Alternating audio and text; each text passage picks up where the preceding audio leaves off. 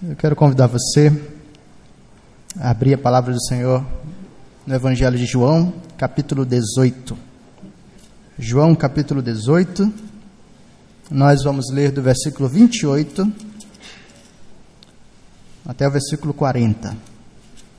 João 18, de 28 a 40. Assim nos diz a palavra do Senhor. Depois Levaram Jesus da casa de Caifás para o pretório. Era cedo de manhã. Eles não entraram no pretório para não se contaminarem, mas poderem comer a Páscoa. Então Pilatos saiu para lhes falar e lhes disse: Que acusação trazeis contra este homem? Responderam-lhe: Se este não fosse malfeitor, não tu entregaríamos. Replicou-lhes Pilatos: Tomai-o vós outros e julgai-o segundo a vossa lei. Responderam-lhe judeus: A nós não nos é lícito matar ninguém, para que se cumprisse a palavra de Jesus, significando o modo por que havia de morrer. Tornou Pilatos a entrar no pretório, chamou Jesus e perguntou-lhe: És tu o rei dos judeus? Respondeu Jesus: Vem de ti mesmo essa pergunta, ou tu disseram outros a meu respeito? Replicou Pilatos: Porventura sou judeu? A tua própria gente e os principais sacerdotes é que te entregaram a mim. Que fizeste? Respondeu Jesus: O meu reino não é deste mundo. Se o meu reino fosse deste mundo, os meus ministros se empenhariam por mim, para que não fosse eu entregue aos judeus, mas agora o meu reino não é daqui. Então lhe disse Pilatos: Logo tu és rei? Respondeu Jesus: Tu dizes que eu sou rei. Eu para isso nasci e para isso vim ao mundo, a fim de dar testemunho da verdade. Todo aquele que é da verdade ouve a minha voz. Perguntou-lhe Pilatos: Que é a verdade? Tendo dito isto, voltou aos judeus e lhes disse: Eu não acho nele crime algum. É costume entre vós que eu vos solte alguém por ocasião da Páscoa. Quereis, pois, que eu vos solte o rei dos judeus? Então gritaram todos novamente: Não este, mas Barrabás. Ora, Barrabás era salteador. Vamos orar? Senhor, nós dependemos de Ti e precisamos do Teu direcionamento por meio da Tua palavra. Nós sabemos que só Tu tens as palavras de vida e nós sabemos que a Tua palavra é como espada cortante que vai fundo no nosso coração. Então nós suplicamos ao Senhor, ó Pai, pela Sua bondade, se agrade, ó Deus, em falar a nós se agrade em edificar o nosso coração e a nossa vida. Se agrade em nos orientar. Se agrade, a Deus, em nos fazer semelhantes a Jesus. Faz todas essas coisas por meio da tua palavra. Faz todas essas coisas para a tua própria glória. Faz essas coisas em nosso meio. Nós precisamos do Senhor, Pai. Por isso te pedimos, em nome de Jesus. Amém.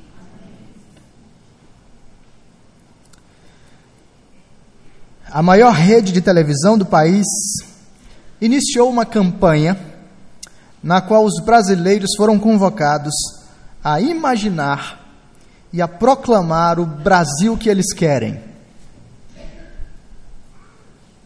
Qual é o Brasil que eu quero? Era essa a, a ideia.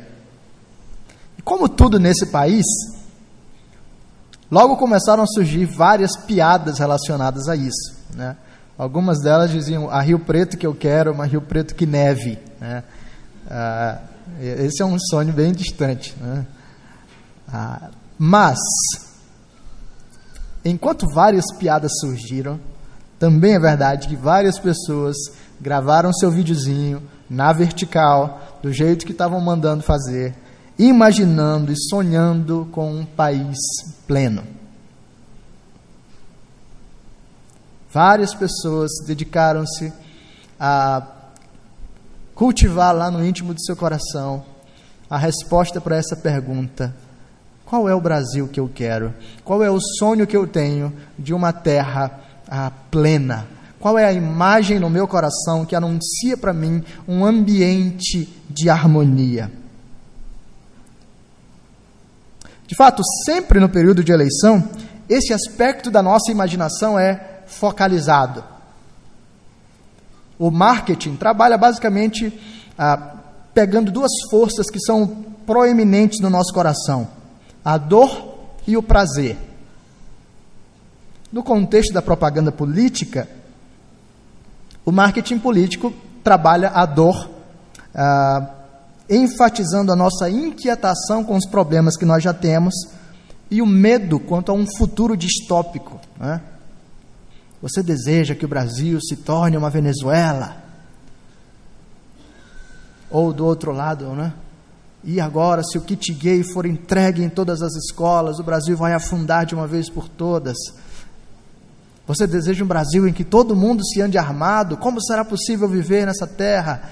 E assim a propaganda política capitaliza os nossos medos e utiliza isso para nos impulsionar na direção de político A, B ou C, partido A, B ou C.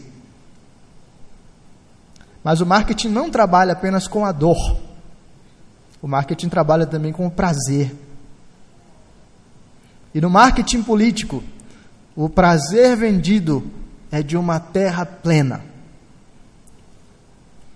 Um dos nossos partidos em campanha tem como slogan a, a ideia de que o Brasil será feliz de novo.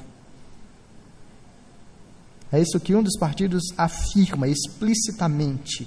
Na jogada de marketing, na escolha das palavras, na estratégia política, está a venda de uma ideia de prazer, de uma espécie de Éden que vai ser reconfigurado no nosso país se o político A, B ou C for eleito.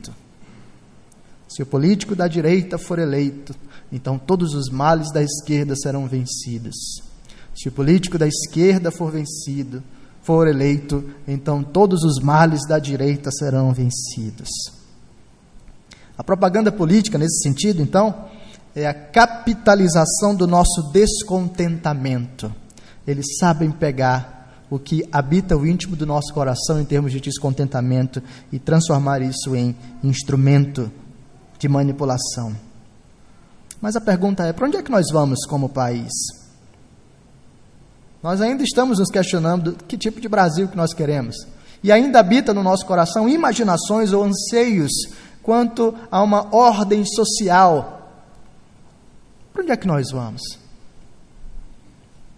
Nós começamos hoje, hoje pela manhã, uma minissérie de sermões ah, sobre o tema da política. A política e a esperança cristã. São três mensagens que a gente tem até o período das eleições. Menos de um mês até as eleições chegarem. Né? Mas são três mensagens que nós temos para nos lembrar de princípios gerais do ensino bíblico acerca da política e para nos lembrarmos também de maneiras específicas pelas quais nós somos chamados a honrar ao nosso Senhor no ambiente das eleições no Brasil do ano de 2018 princípios gerais que a Escritura nos dá para considerarmos a política e aplicações específicas, maneiras específicas que eu e você devemos adotar enquanto pensamos, interagimos e nos envolvemos com o tema da política no nosso ambiente imediato.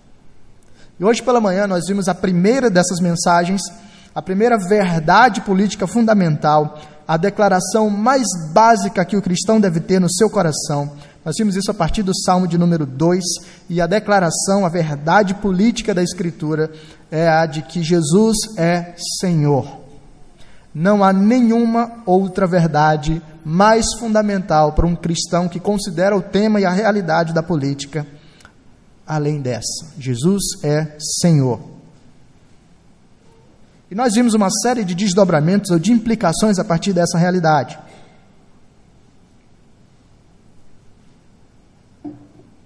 Uma delas envolvia o fato de que eu e você não precisamos viver controlados pelos nossos medos, de que tudo vai desandar, ou de, enfim.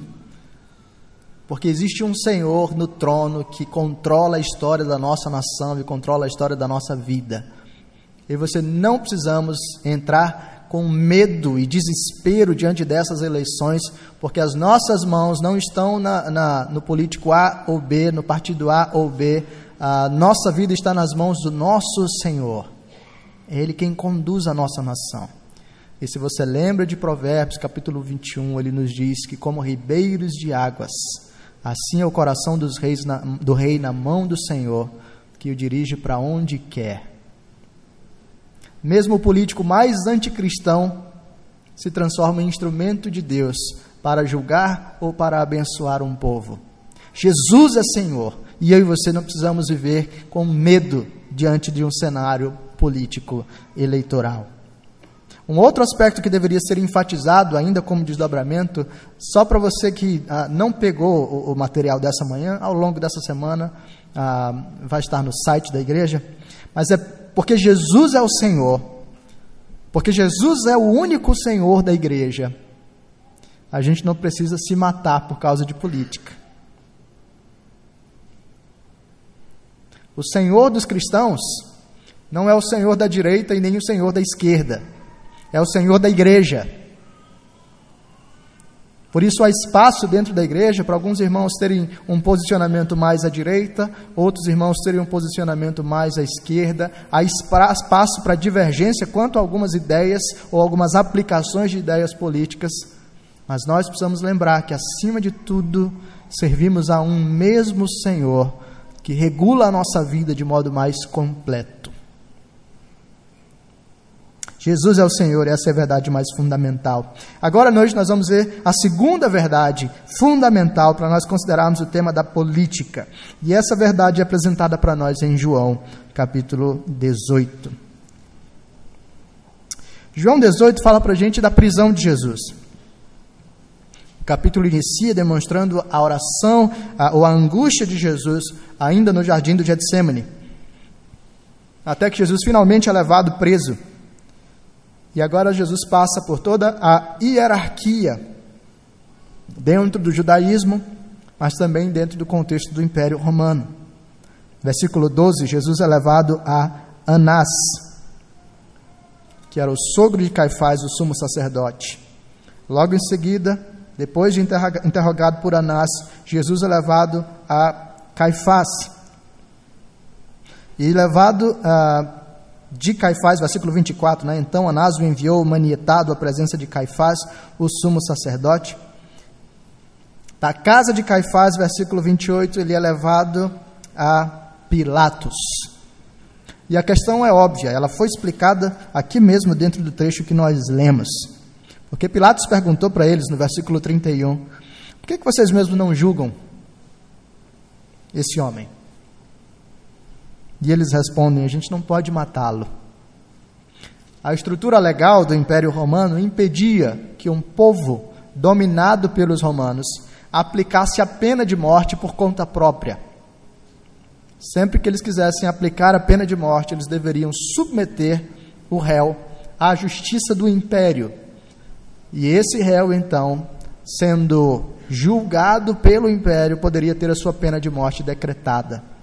Então, Jesus foi cumprindo os patamares da justiça e da ordem política vigente. Anás, Caifás e agora Pilatos. E a maior parte do texto que nós lemos é um diálogo de Jesus com Pilatos. É um diálogo entre Jesus e um político. É um diálogo entre Jesus e a ordem política instituída. E no meio desse diálogo, nós temos a apresentação de aspectos que são centrais para a vida da igreja de todas as épocas e de todas as culturas, enquanto nós consideramos a realidade da política. Esse diálogo nos fala de uma verdade profunda que abre os nossos olhos para nós não andarmos escravizados a algumas imagens e algumas propostas que podem nos seduzir agora mesmo. Então, se a primeira verdade que nós vimos nessa manhã, a primeira verdade fundamental de ordem política, é a de que Jesus é Senhor, a segunda verdade fundamental que eu e você devemos carregar no nosso coração e que o texto de João nos apresenta é a realidade de que o reino de Jesus não é deste mundo. O reino de Jesus não é desse mundo. Observe o diálogo de Pilatos com Jesus, a partir do versículo 33. Tornou Pilatos a entrar no pretório, chamou Jesus e perguntou-lhe: És tu o rei dos judeus? Respondeu Jesus: Vem de ti mesmo essa pergunta, ou te disseram outros a meu respeito? A primeira parte do diálogo, nós temos Pilatos, de certa forma, testando o Senhor Jesus. Porque Pilatos fala da sua própria autoridade. E agora ele está questionando o Senhor Jesus sobre a autoridade que o próprio Senhor Jesus teria. Você tem um político perguntando para o Cristo: Você tem realmente autoridade? Você é, é esse rei? E Jesus responde: Você fala isso por convicção pessoal ou alguém mais falou isso para você? E Pilatos tenta responder a Jesus com um pouco de ironia. Né? Por acaso eu sou judeu? Foram os teus, foram os judeus que trouxeram você para cá para ser julgado. O que, que você fez? E então Jesus responde, anunciando essa verdade fundamental. O meu reino não é deste mundo.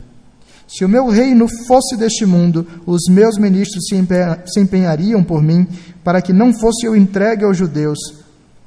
Mas agora o meu reino não é daqui. E aí Pilatos, opa, então quer dizer que você realmente é rei? É isso mesmo?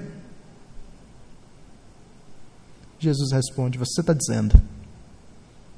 De fato, eu nasci para isso. E Jesus também diz: Eu vim ao mundo. E nós temos duas realidades apresentadas aqui: tanto a encarnação de Jesus, ele nasceu, quanto a sua divindade. Eu vim ao mundo a fim de dar testemunho da verdade. Todo aquele que é da verdade ouve a minha voz. A minha autoridade está estabelecida E Pilatos responde como um belo pós-moderno, muito antes do pós-modernismo existir. O que é a verdade? Pilatos então segue o jogo político, joga para a galera, como se diz, e acaba recebendo do povo uma resposta da iniquidade, da rebeldia, daqueles que desejam a autonomia que nós vimos nessa manhã. Esse diálogo entre Pilatos e Jesus, então, essas breves palavras registradas aqui, anunciam, para a gente essa real, realidade fundamental de que o reino de Jesus não é desse mundo. Enquanto Jesus conversa com um político, enquanto Jesus conversa com a ordem instituída, ele está anunciando pelo menos duas realidades fundamentais como desdobramento disso. O reino de Jesus não é desse mundo. E isso significa para mim e para você, isso fala para mim e para você de duas dimensões, de dois desdobramentos, de dois aspectos centrais, que são a natureza do reino e os métodos do reino. Por isso, acompanhe essas verdades que devem calar fundo nesse período eleitoral. Primeiro, primeira mais fundamental, Jesus é Senhor. A segunda, o reino de Jesus não é desse mundo. O que, que significa isso? A gente precisa entender a natureza do reino e a gente precisa entender os métodos do reino. Qual é a natureza do reino? Por que, que Jesus fala explicitamente para Pilatos: O meu reino não é deste mundo? Uma das primeiras coisas que a gente precisa entender quando atenta para essa resposta de Jesus para Pilatos, é perceber a própria expectativa de Pilatos nesse diálogo. Pilatos está ali investido de autoridade e está olhando para Jesus, um preso. E Pilatos está olhando para ele perguntando: Você é rei? Como é que pode isso? Que tipo de rei é esse que é humilhado? Que tipo de rei é esse que é levado cativo? Que tipo de rei é esse que é apresentado como alguém julgado e cujo desejo dos súditos é a sua própria morte? Que tipo de autoridade é essa? Que poder é esse? Isso seria de fato muito constrangedor para as nossas expectativas e para a nossa imaginação política. Uma autoridade que não se sustenta, o que, que acontece? É empichada. Uma autoridade que não consegue se estabelecer, perde a sua posição. Mas Jesus está olhando para Pilatos e está dizendo: Você não está entendendo nada. O meu reino não é deste mundo. Isso significa que a natureza do reino do Senhor Jesus é completamente diferente das nossas expectativas e da nossa imaginação. O reino de Deus possui domínios diferentes das que, daqueles aos quais nós normalmente atentamos. Lembra da trajetória para o estabelecimento do Rei Jesus? O povo, judeus aguarda, o povo dos judeus é, é, aguardava um libertador, aguardava um guerreiro poderoso, talvez um nobre cavaleiro, alguém que viesse com toda a força, poder, alguém que viesse com toda a glória e assim desbancasse de uma vez por todas o Império Romano, estabelecendo a liberdade dos judeus. O que é que veio no lugar disso? Uma criança nascida numa manjedoura, num lugar desconhecido, sem glória nenhuma nesse sentido. Jesus subverteu a expectativa dos judeus. Jesus subverte a nossa expectativa e a nossa imaginação política, porque nós normalmente esperamos um tipo de reino que traz esse glamour e essa glória características das pessoas inseguras, que precisam de demonstrações de poder o tempo todo.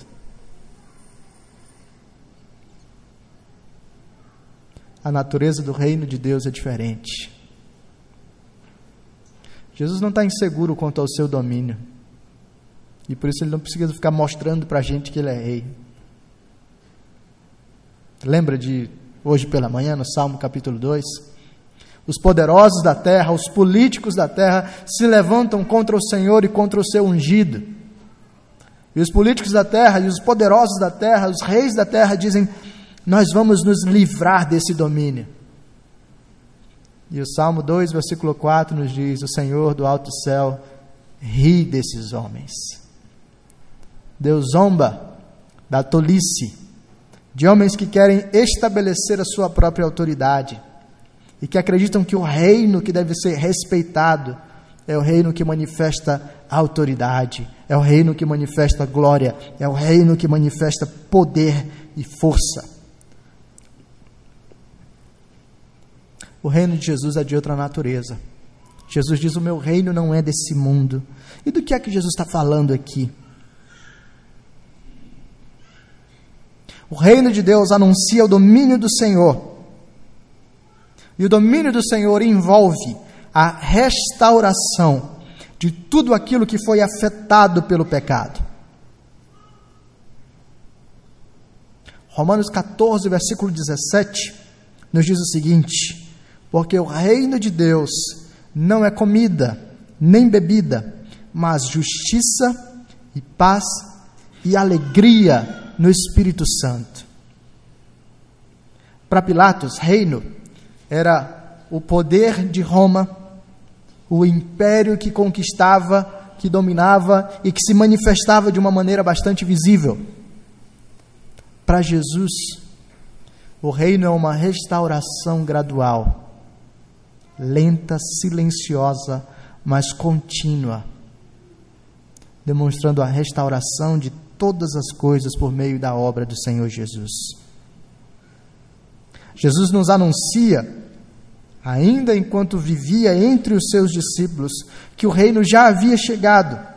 Por exemplo, em Mateus capítulo 12, versículo 28, o Senhor Jesus nos diz: Se, porém, eu expulso demônios pelo Espírito de Deus, certamente é chegado o reino de Deus sobre vós. Jesus está dizendo: o reino já chegou. Com a vinda do nosso Senhor, o reino chegou. Mas o reino não chegou da maneira como nós costumamos pensar, da maneira como nós esperamos. O reino não chegou segundo a nossa imaginação e expectativa. O reino chegou segundo a agenda de Deus.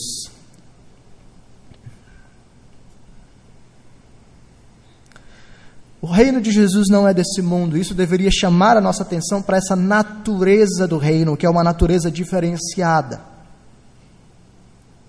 A natureza do reino de Deus que anuncia a restauração de tudo aquilo que foi destruído pelo pecado. A natureza do reino de Deus que anuncia uma progressão contínua, gradual, lenta talvez. Um reino que se manifesta não em glória, e em glamour, mas em humilhação.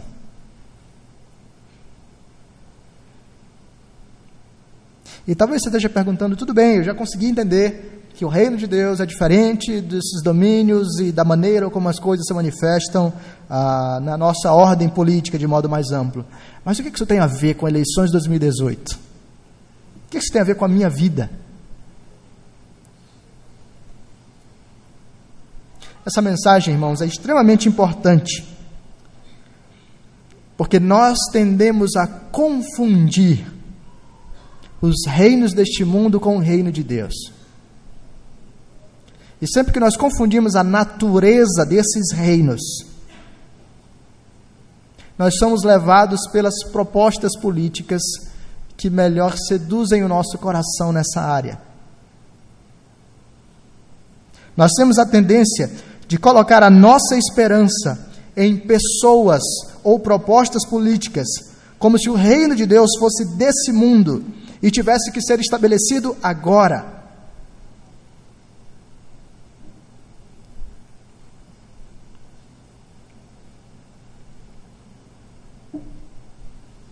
Se o reino de Deus for desse mundo, nós precisamos encontrar aquele que apresenta o reino de Deus e institui o reino de Deus agora mesmo. Quem será ele? Será que ele é da esquerda ou será que ele é da direita? Será que é alguém que fala muito em Deus ou alguém que fala pouco em Deus? Será alguém que despreza o Estado laico ou alguém que exalta o Estado laico? Quem é esse homem? E agora a gente começa a procurar os políticos que melhor respondem a essa implantação do reino de Deus na terra. E sempre que a gente faz isso, a gente está cativando e cultivando um ídolo no nosso coração e está perdendo de vista a realidade de que o reino de Deus não é deste mundo. A nossa esperança não repousa em reinos deste mundo. Todas as vezes que nós colocarmos a nossa confiança última em reinos deste mundo, em políticos deste mundo, o nosso coração terá instituído um ídolo e terá fugido do governo soberano e absoluto do verdadeiro rei. Que isso significa na prática? Você pode torcer pelo seu candidato. Você pode fazer propaganda do seu candidato. Não aqui no púlpito, por favor.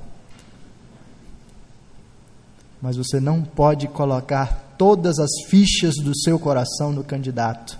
Ele não vai instituir o reino de Deus. Nenhum candidato vai promover o Brasil que eu quero, se o Brasil que eu quero é esse shalom, é esse Éden, é a restauração da ordem criada. O reino de Deus não é deste mundo.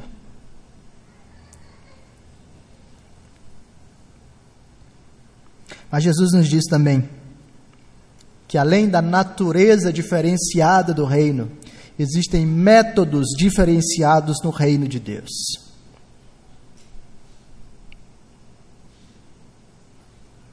Olha o versículo 36. Respondeu Jesus: O meu reino não é deste mundo. Se o meu reino fosse deste mundo, os meus ministros se empenhariam por mim, para que não fosse eu entregue aos judeus. Mas agora o meu reino não é daqui. Olha que interessante. Jesus está dizendo: Quer saber, Pilatos? Se o meu reino fosse desse mundo, meu exército estaria pronto. Não ia ter para ninguém. Não ia ter império romano, não ia ter império nenhum, não ia ter Pilatos, Anás, Caifás, não tinha para ninguém. Eu chamava o meu exército, a gente derrubava todo mundo e resolvia a questão agora mesmo. Mas porque a natureza do meu reino é uma natureza diferente, os métodos do meu reino são métodos diferentes também. Jesus não estabelece o seu reino mediante a força física. Jesus não estabelece o seu reino segundo uma agenda apressada e imediatista.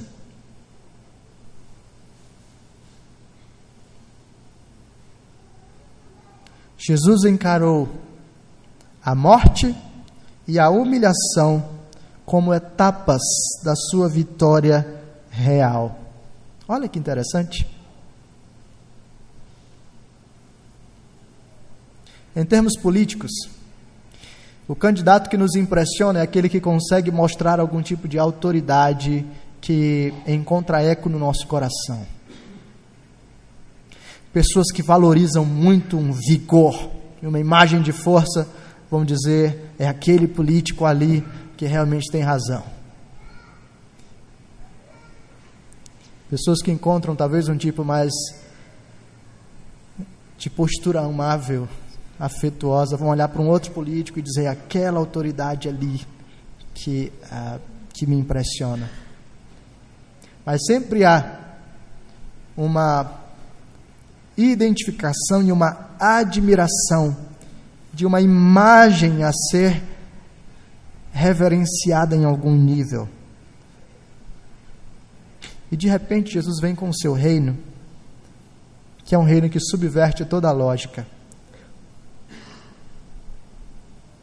O reino não é instituído pela força física. O reino não é implantado por meio da glória. O reino não é empurrado goela abaixo de um nível displicente, vamos dizer assim.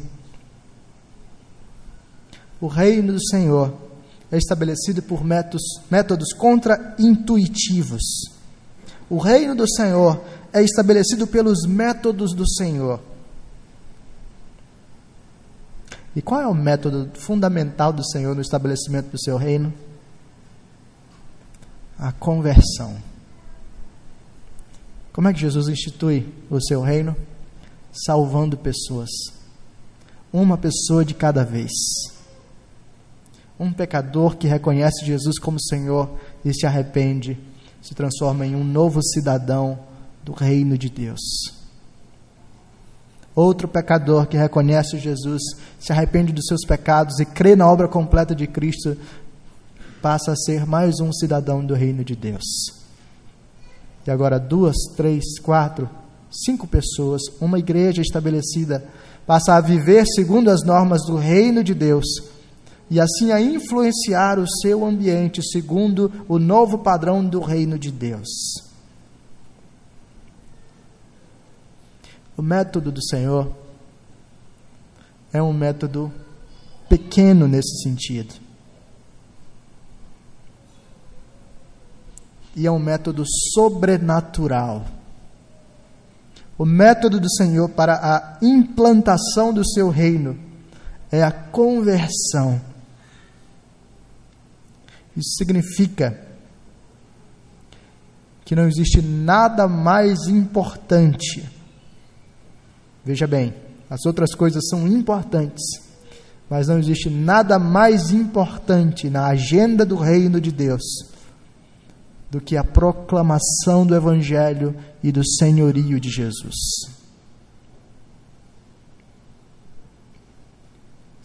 Isso significa que eu e você devamos rejeitar os métodos de estabelecimento das outras organizações políticas, da ordem social?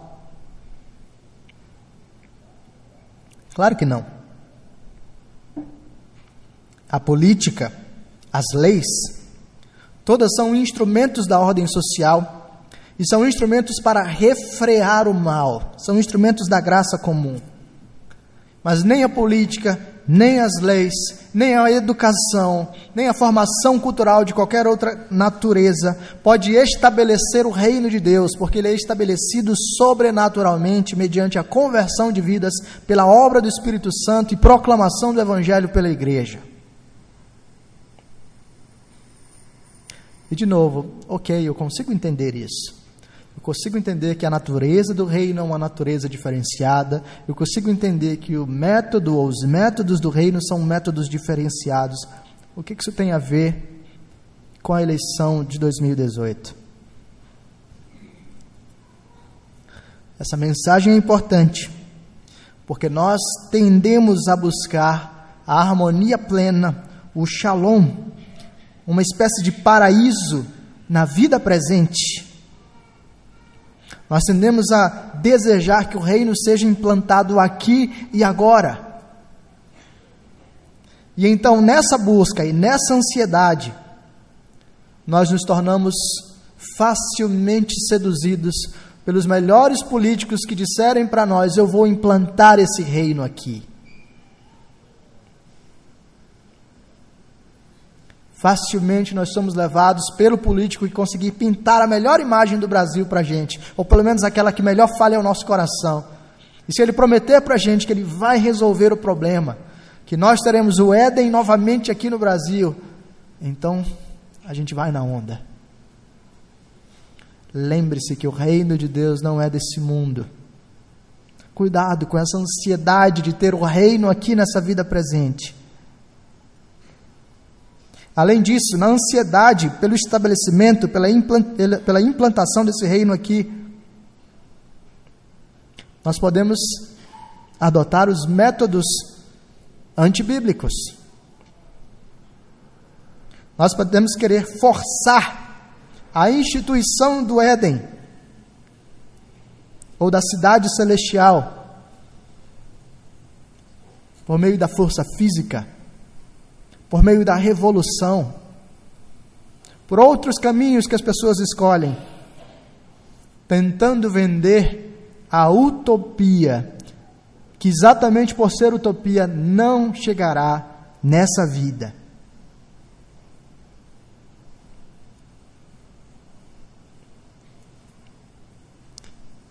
Jesus é Senhor. Essa é a declaração política mais fundamental para o cristão. O reino de Jesus não é deste mundo.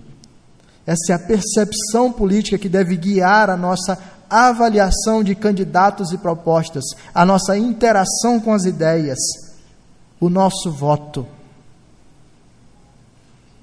A nossa relação com a implantação de um reino pleno de paz e harmonia não se dá na confiança que temos em político A, B ou C, se dá na confiança que nós temos no Senhor Jesus Todas as vezes que nós confundimos essa relação, irmãos, nós estamos fazendo do político A, B ou C o nosso Messias. Desculpe o trocadilho.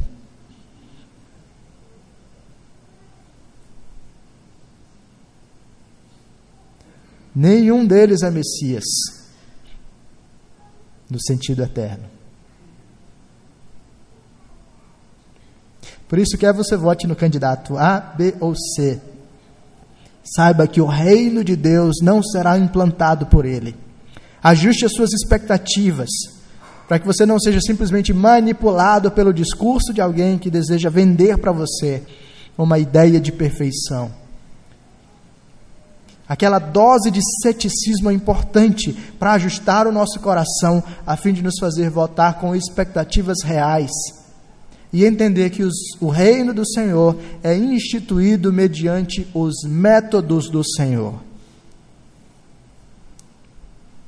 O reino de Deus, o reino de Jesus, não é desse mundo. Quais são as aplicações disso para a gente?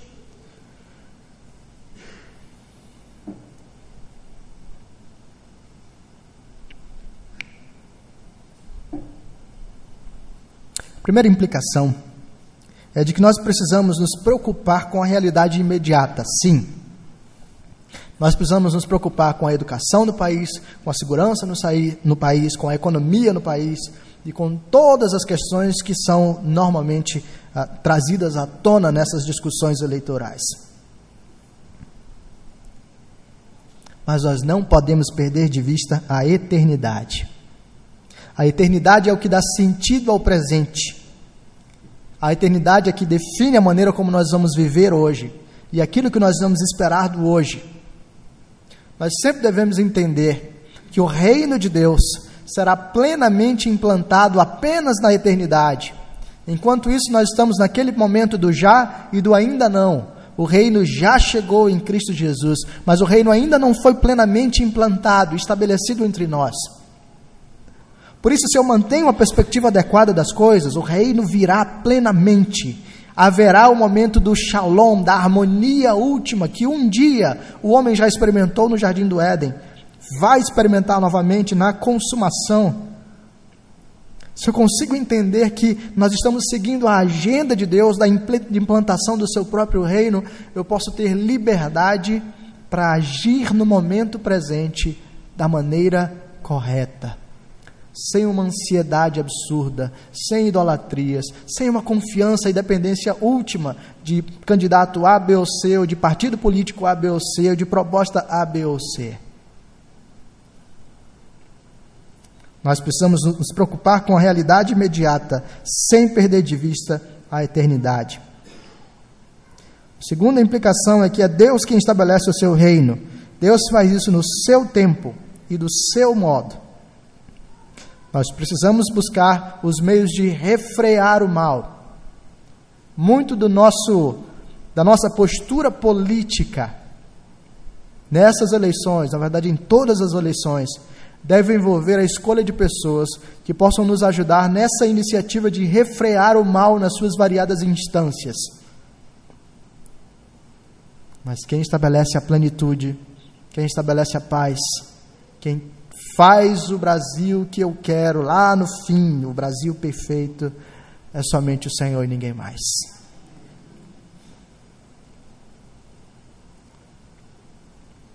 Terceiro, se a nossa esperança estiver na política,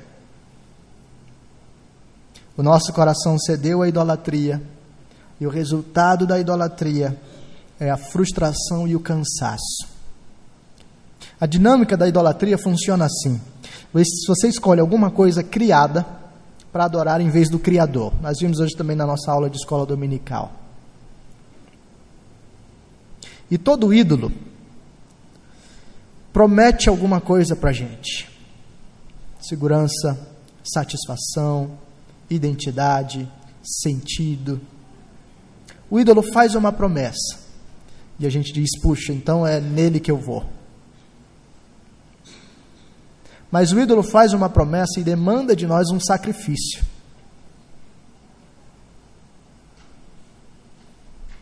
Para uma pessoa que acredita que é o dinheiro, por exemplo, que vai lhe dar sentido, satisfação e segurança na vida, a pessoa começa a trabalhar feito uma louca, sei lá, para tentar ganhar dinheiro.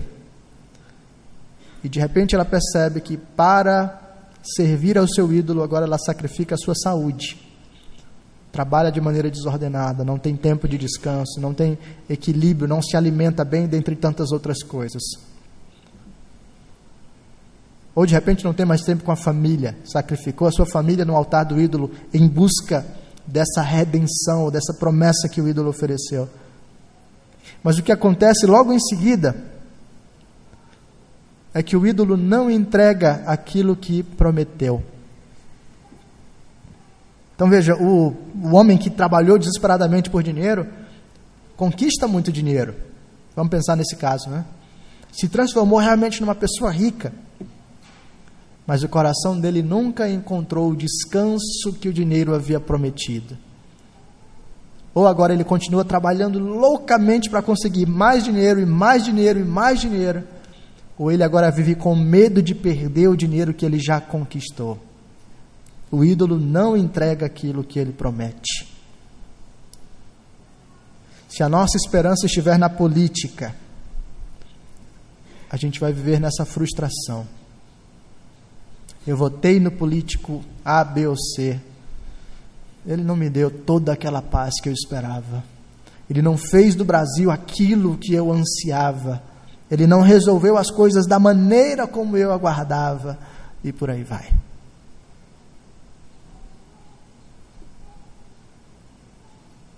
Quarto, nenhum programa político consegue converter corações. Somente o Evangelho converte corações. O Evangelho é a nossa única esperança. Entenda bem isso aqui. A economia pode melhorar, a segurança pode melhorar, a educação pode melhorar, mas o dilema do coração humano permanecerá até que ele esteja prostrado aos pés do Senhor Jesus. Os problemas sociais no Brasil continuarão a acontecer, quer os indicadores, os indicadores melhorem ou piorem.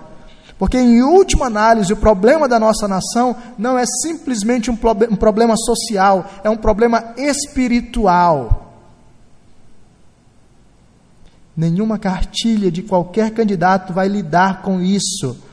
Porque nenhum partido político pode lidar com isso, é somente a igreja do Senhor Jesus, presente no meio da cidade, presente no meio da nação, pode apontar para a eternidade, pode anunciar transformação real e pode ser instrumento do Senhor para converter corações e mudar aquilo que programa nenhum consegue mudar.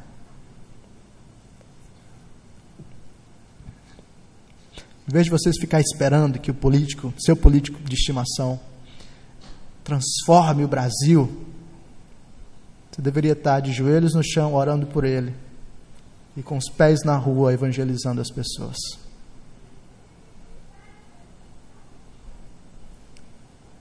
Quinto, nós precisamos de uma bela dose de ceticismo enquanto olhamos as propostas políticas. Porque nós sabemos que o reino não vai ser implantado agora porque nós sabemos que não haverá um país perfeito como resultado de qualquer dos candidatos que estão diante de nós. Nós precisamos ouvir as suas propostas, analisar as suas propostas e carregar uma boa dose de ceticismo que vai nos fazer votar com cautela. Finalmente, se nós descansarmos no reino de Deus, nós vamos poder lidar com a política adequadamente, sem idolatria. Veja bem, essa mensagem aqui não é apolítica. Não é uma mensagem para dizer para você despreze qualquer candidato, despreze qualquer partido. Essa não é uma mensagem para dizer que nós devamos viver alienados, separados de qualquer coisa de decisões políticas desse mundo. Não. A terceira declaração que nós vamos ver mais à frente, a terceira verdade que deve direcionar a nossa vida na política é a de que a igreja tem um chamado político no mundo.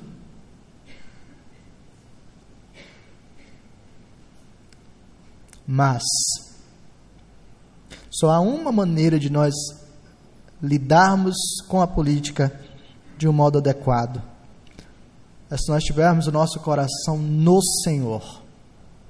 Se nós entendermos o reino de Deus, que não é desse mundo, que possui uma natureza diferenciada e métodos diferenciados, se nós entendermos isso, então nós poderemos olhar para os candidatos e propostas, lidar com os candidatos e propostas e até nos afirmar como pessoas de direita ou de esquerda ou que adotam determinada, uh, determinado, determinada convicção sem uma entrega idólatra.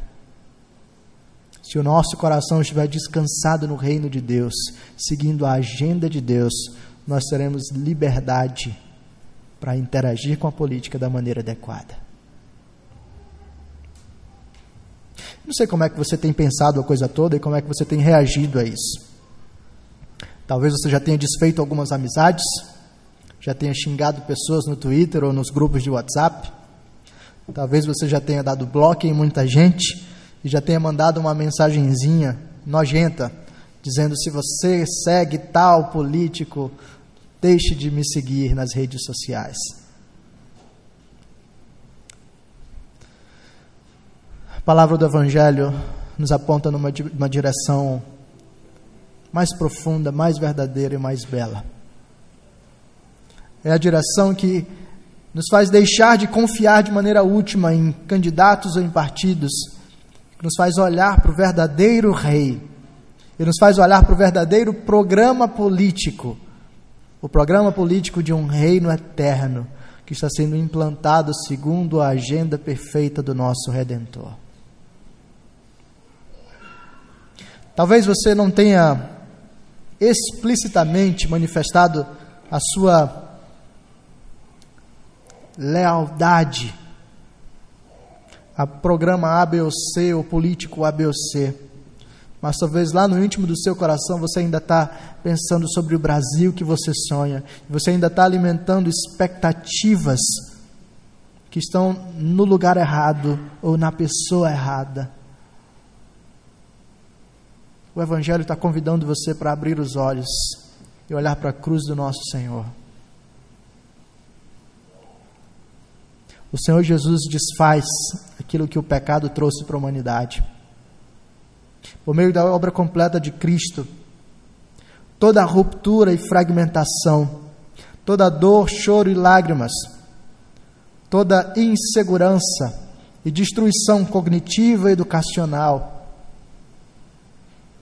toda desordem de natureza emocional e espiritual é desfeita por meio da cruz de Cristo, da redenção do nosso Senhor, os homens são feitos nova criatura, recebem uma nova identidade, possuem sentido, direcionamento, satisfação na vida. A cruz de Cristo é o que estabelece uma nova sociedade, uma sociedade alternativa que vive segundo as normas de um rei que jamais se tornará corrupto e de um rei que jamais dará promessas falsas, e de um rei que age na base de amor genuíno pelo seu povo. Talvez você já seja cidadão desse reino, e o convite do Evangelho para você é que manifeste a sua lealdade unicamente ao Rei Jesus. Mas talvez você está aqui nessa noite você não seja cidadão desse reino. Talvez você esteja esperando que os políticos ofereçam para você uma redenção que eles não podem oferecer. Ou talvez, como o exemplo que eu dei, talvez você tenha colocado o dinheiro como seu ídolo e está tentando encontrar satisfação em qualquer outra coisa desse tipo. Somente no Rei Jesus, somente no reino de Deus você encontrará descanso. Por isso, o convite do Evangelho para você é: arrependa-se do seu pecado. Abra mão das suas tentativas de salvação pessoal e creia em Cristo. No Rei Jesus, no reino de Deus existe alegria e justiça e paz no Espírito Santo. Vamos orar? Ó Rei sublime, nós glorificamos o teu nome, porque o teu reino não é deste mundo. Nós louvamos o Senhor porque a natureza diferenciada do teu reino nos ensina que nós devemos almejar e esperar por coisas eternas. Nós louvamos o teu nome, porque, dada essa natureza diferenciada, nós estamos diante de alguém que não nos engana e não falha. Nós te louvamos porque temos sido testemunhas vivas, ó Pai, de que a tua palavra não pode ser frustrada. Testemunhas vivas de que o Senhor não mente. Testemunhas vivas da transformação que o Senhor opera nos corações.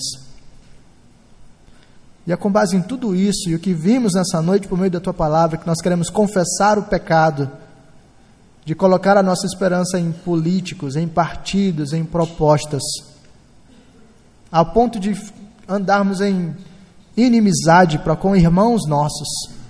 Ó oh Deus, tem misericórdia de nós. Ajusta as lentes dos nossos olhos para que possamos enxergar as coisas com clareza e na perspectiva correta. Ajuda-nos a ter a liberdade de interagir com os políticos e as ideias políticas à nossa volta de um modo equilibrado e sábio e santo. Para que as expectativas últimas estejam no Senhor e não em qualquer ordem política e social do nosso tempo.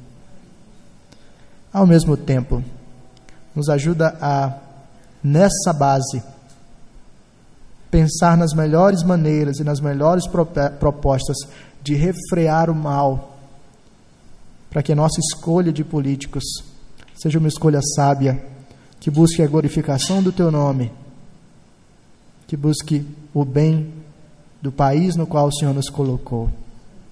Acima de tudo, ó Deus, glorifica o teu nome e nos usa como instrumentos para o estabelecimento do teu reino. Continua, Deus, convertendo corações e chamando os teus eleitos para que a tua igreja cresça e para que o canto da nova terra seja ouvido pelas pessoas da nossa época. Nós pedimos tudo isso em nome de Jesus. Amém.